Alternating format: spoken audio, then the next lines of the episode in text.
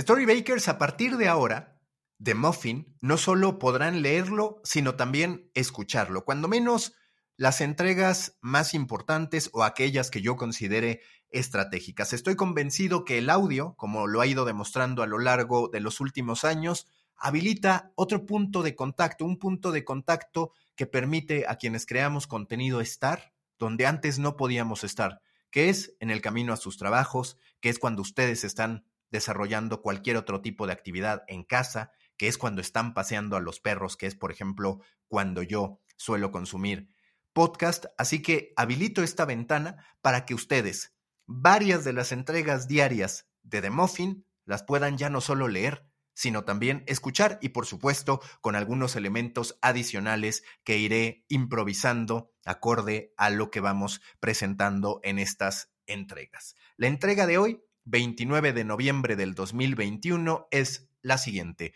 Colaboración o intrascendencia, las opciones del periodismo. Hoy toca decir una verdad que aunque conocida, rara vez se comparte en público. En el envío de ayer, en el del domingo, consignamos que la mayor fuente de ingresos de los medios emprendedores son las subvenciones con un 32%. De los 200 medios que participaron en el estudio que realizó Sembra Media, 100, la mayoría, eran latinoamericanos, 52 asiáticos y 49 de África. Entre ellos fueron nuestros medios, los medios latinoamericanos, los que aparecieron como los más dependientes de este tipo de apoyos, con un 37%, nueve puntos porcentuales más que lo registrado en el 2020 y también cinco puntos por arriba del 32% que en lo general representó la importancia de esta fuente de ingresos. Si el escenario es de por sí preocupante por implicar que el periodismo hoy es más visto como una responsabilidad social que como un servicio con posibilidades de sustentarse por cuenta propia, es todavía más preocupante si lo pensamos, si vamos a la trascendencia de ese dinero que están destinando fundaciones y organismos internacionales para sustentar el periodismo. ¿Por qué lo digo?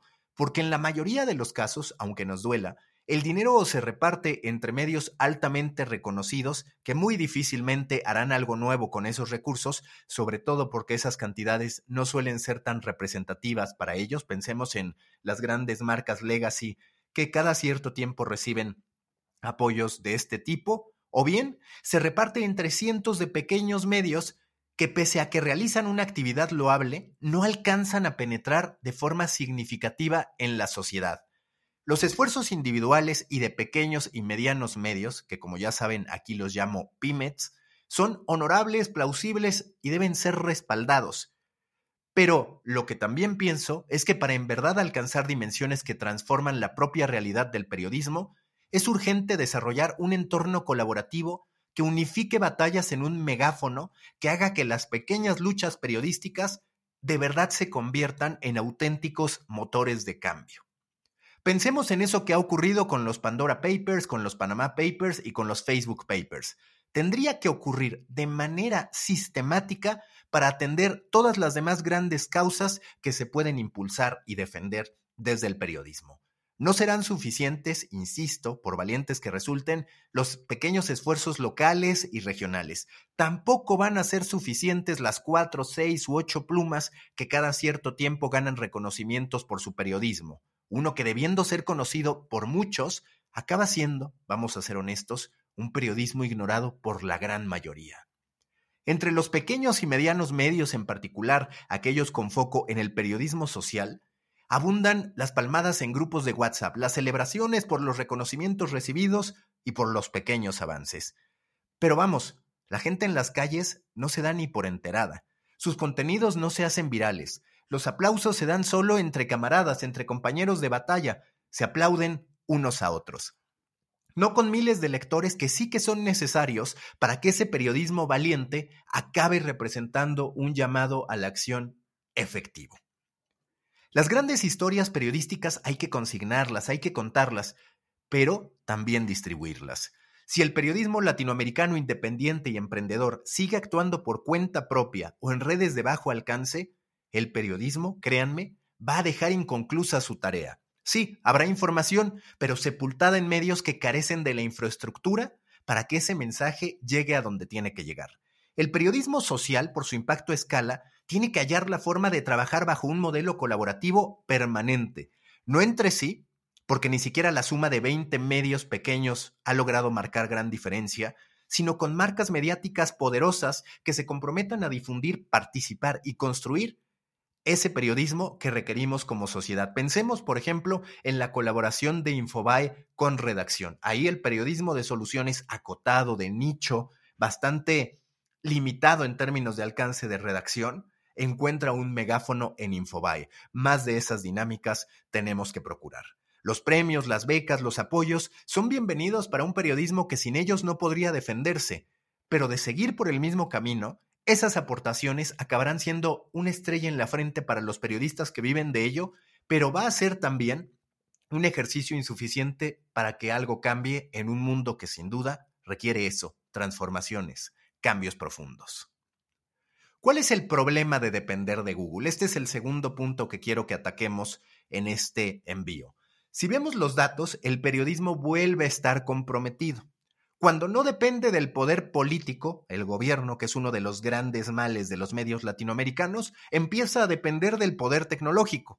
De acuerdo a este mismo estudio de Sembra Media, el principal benefactor independiente entre los medios emprendedores en Latinoamérica es Google con un 24%.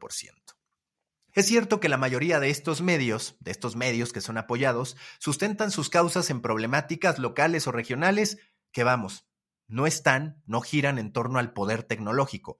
Pero es igualmente cierto que hoy no se puede entender la lucha por el poder, la desinformación y sí, incluso la crisis, el origen del periodismo, sin los grandes imperios de Silicon Valley.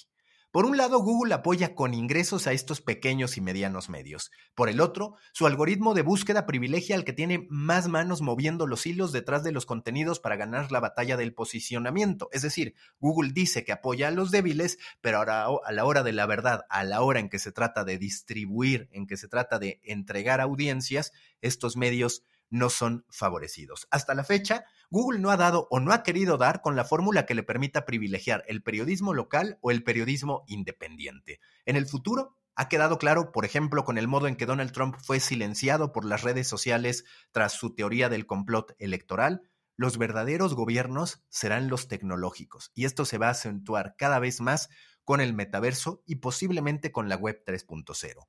Que el periodismo dependa de ellos para existir va a ser tan dañino como siempre lo ha sido el depender del poder político. Dicho de otra manera, hemos urgentemente de encontrar otros caminos. Son muchos los pequeños y medianos medios que ya aprendieron a vivir de subvenciones. ¿Esto me parece plausible? Sí, es una manera de hacer periodismo. ¿Suficiente? No. Idóneo, créanme, mucho menos. Tercer punto, Web 3.0, el ahora o nunca del periodismo en sus posibilidades colaborativas. La Web 3.0 es tan reciente que se encuentra en esa etapa de tierra prometida que alguna vez fue el propio nacimiento de Internet. Si recordamos, la Web 1.0 se veía como la carretera de la información para después terminar descubriendo que los seres humanos la habíamos convertido en un vertedero de historias sin verificación. Hoy lo seguimos padeciendo.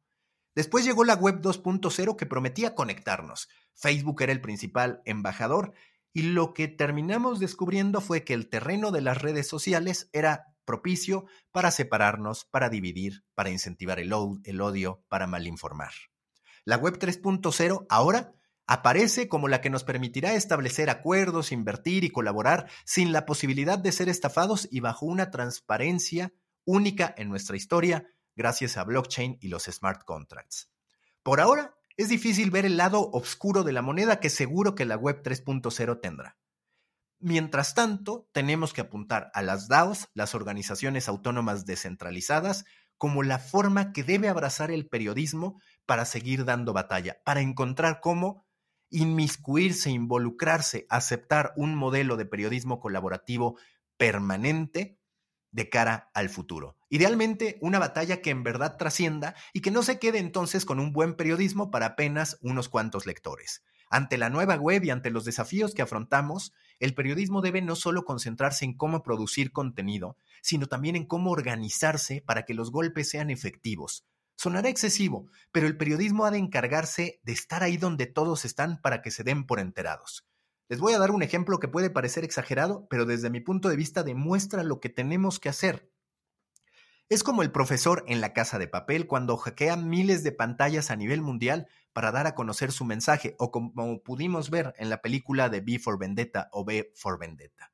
El periodismo, por su naturaleza de sacar a la luz aquello que se mantiene oculto, tiene algo de rebelde, de guerrillero. Esa guerrilla tiene que organizarse o morirá de subvenciones que en algunos casos, quizás, serán suficientes para hacer periodismo, pero no para que ese periodismo trascienda. Y lo que queremos es que el periodismo sirva para de verdad entregar un mejor mundo a las nuevas generaciones. Tenemos que luchar por ello. Hasta aquí esta entrega de The Muffin dentro del feed regular de The Coffee y también como audio dentro de la entrega regular en Substack. Así que ya lo saben, si ustedes son más de escuchar que de leer o de leer escuchando, si cabe la expresión, este será su lugar. Siempre las entregas más importantes, estratégicas, y salvo cuando en algún momento el tiempo me lo impida, estaremos ahora también con este punto de contacto. Recuerden recomendar a sus amigos, suscribirse a este newsletter storybaker.co, así sin m, storybaker.co, para recibir de lunes a viernes y con un briefing los domingos lo más importante de la industria de los contenidos. Ahí donde convergemos todos, creadores de contenido, medios de comunicación y marcas que cada vez más cuentan grandes historias. Hasta la próxima.